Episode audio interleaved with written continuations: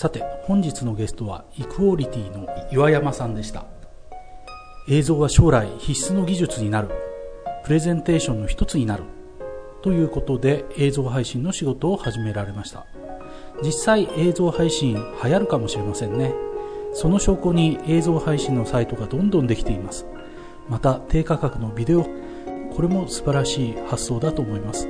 これからどんどん全国に広がっていくのではないでしょうか。皆様参考になりましたでしょうか？